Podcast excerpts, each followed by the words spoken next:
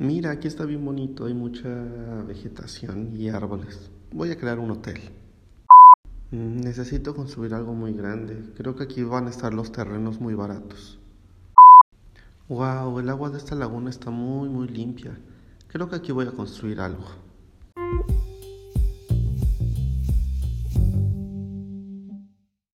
Muchas veces cuando llegamos a ir de vacaciones o pasamos por algún medio de transporte con algún destino turístico, es común ver como paisajes muy hermosos.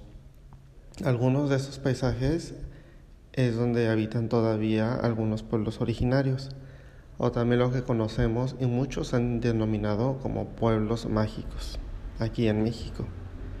Estos pueblos y en donde habitan los pueblos originarios se caracterizan porque tienen mucho contacto con la naturaleza y siempre nos asombramos de la maravillosidad de sus vistas, ya sea un atardecer, un cielo muy despejado, nada de contaminación, el agua muy cristalina, mucha vegetación. Y hay veces en que nos gustaría vivir ahí debido a lo mismo. Pero si llegamos a construir algo en alguna de estas zonas, puede ser un cambio completamente que perjudique al medio ambiente y con esto pues a la misma comunidad que vive ahí. Por eso hoy en el megáfono te habla hablaremos sobre la consulta previa, libre e informada. La Corte Interamericana ha establecido que en el caso de que se tenga pensado realizar algún proyecto eh, en territorio indígena, pues ya sean con los pueblos originarios o tribales, pues es necesario realizar esta consulta que nos dice que tiene que ser previa, libre e informada y también culturalmente adecuada. Esta consulta es una obligación que está adscrita en el convenio 169, en la cual los estados firmantes pues han ratificado. La consulta nos dice que tiene que ser previa para llegar a algún acuerdo o el consentimiento y evitar así cualquier tipo de violencia hacia los derechos individuales y colectivos de las poblaciones. También nos dice que tiene que ser libre, sin ningún tipo de repercusión de violencia o incentivando como la aceptación a través pues, de algo económico. Y por último nos dice que tiene que ser informada. Aquí se tienen que hablar de los beneficios, pero no solamente los beneficios como tal, porque esto sería como una propaganda, sino se tiene que hablar también de todo el impacto que puede generar el proyecto. También en muchos documentos y fuentes se menciona que tiene que ser culturalmente adecuado, esto debido y hay que tomar en cuenta que no todas las personas en México hablan español. También hay muchas personas que no saben leer, entonces si la consulta se pretende realizar en español y a través de folletos, pues la información no les va a poder llegar a todas las personas. Entonces esto es muy importante al momento de realizar la consulta. Durante todo el proceso de la consulta debe de existir un monitoreo, evaluación y la implementación de medidas a fin de garantizar que los acuerdos se están cumpliendo. El Estado forma parte muy importante de esto, ya que el Estado debe de encargarse de hacer valer y de respetar la consulta, el consentimiento y la decisión o el acuerdo al que se haya llegado. ¿Y quiénes son los pueblos originarios? Pues no, no es solamente esa persona que habla un idioma diferente al español. Hay mucha gente que son de pueblos originarios que también hablan español muy fluido. Y aquí lo importante es la autoidentificación. Las personas se pueden reconocer como indígenas como tal y esto debe de ser respetado. No existe un documento que diga, ah, yo soy indígena, solamente basta con su propia autoidentificación.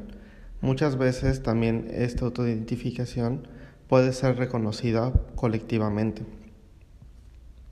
La Organización Internacional del Trabajo realizó un convenio 169 en el que explica que todas las personas tienen derecho a la libre determinación. Esto quiere decir de que se tiene que respetar las formas de autogobierno que cada comunidad originaria pueda tener. Por esto es importante realizar el consentimiento libre, previo e informado antes de aprobar cualquier proyecto. Esto es muy importante ya que puede minimizar los riesgos de conflicto en este caso y también el daño a los pueblos originarios, pero también a sus territorios.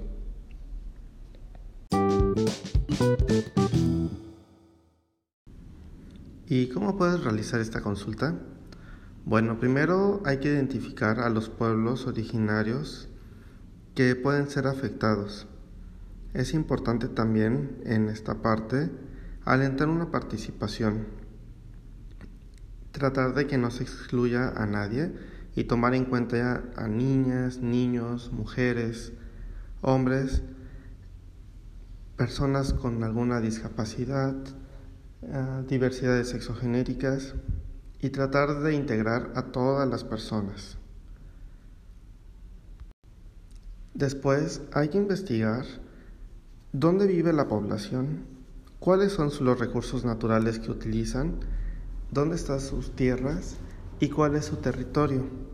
Estos dos conceptos son muy importantes y también nos los explica el convenio 169.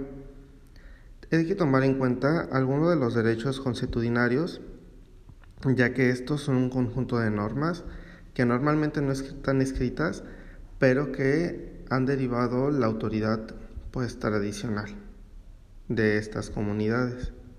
También con esto nos daremos cuenta que algunas cosas de nuestro proyecto puede ser no negociable con esta misma comunidad y así adelantarnos a tratar de cambiar el proyecto. Después tenemos que diseñar un plan de comunicación. Aquí es donde tenemos que tomar en consideración que no todas las personas deben de hablar español. Entonces, ¿cómo hay que hacerles llegar esta información? Tiene que ser de una manera efectiva y eficaz durante todas las fases del proyecto, no solamente en el momento de la información, sino también cuando se llegue a la consulta. Antes de que comiencen las actividades, se tiene que llegar al consentimiento. Aquí es importante documentar todos los alcances a los que se llegaron, también a los acuerdos mutuos y lo que ha sido reconocido por todas las partes. Cuando se lleguen a poner a ciertas partes del proyecto, pues hay que hacer una modificación.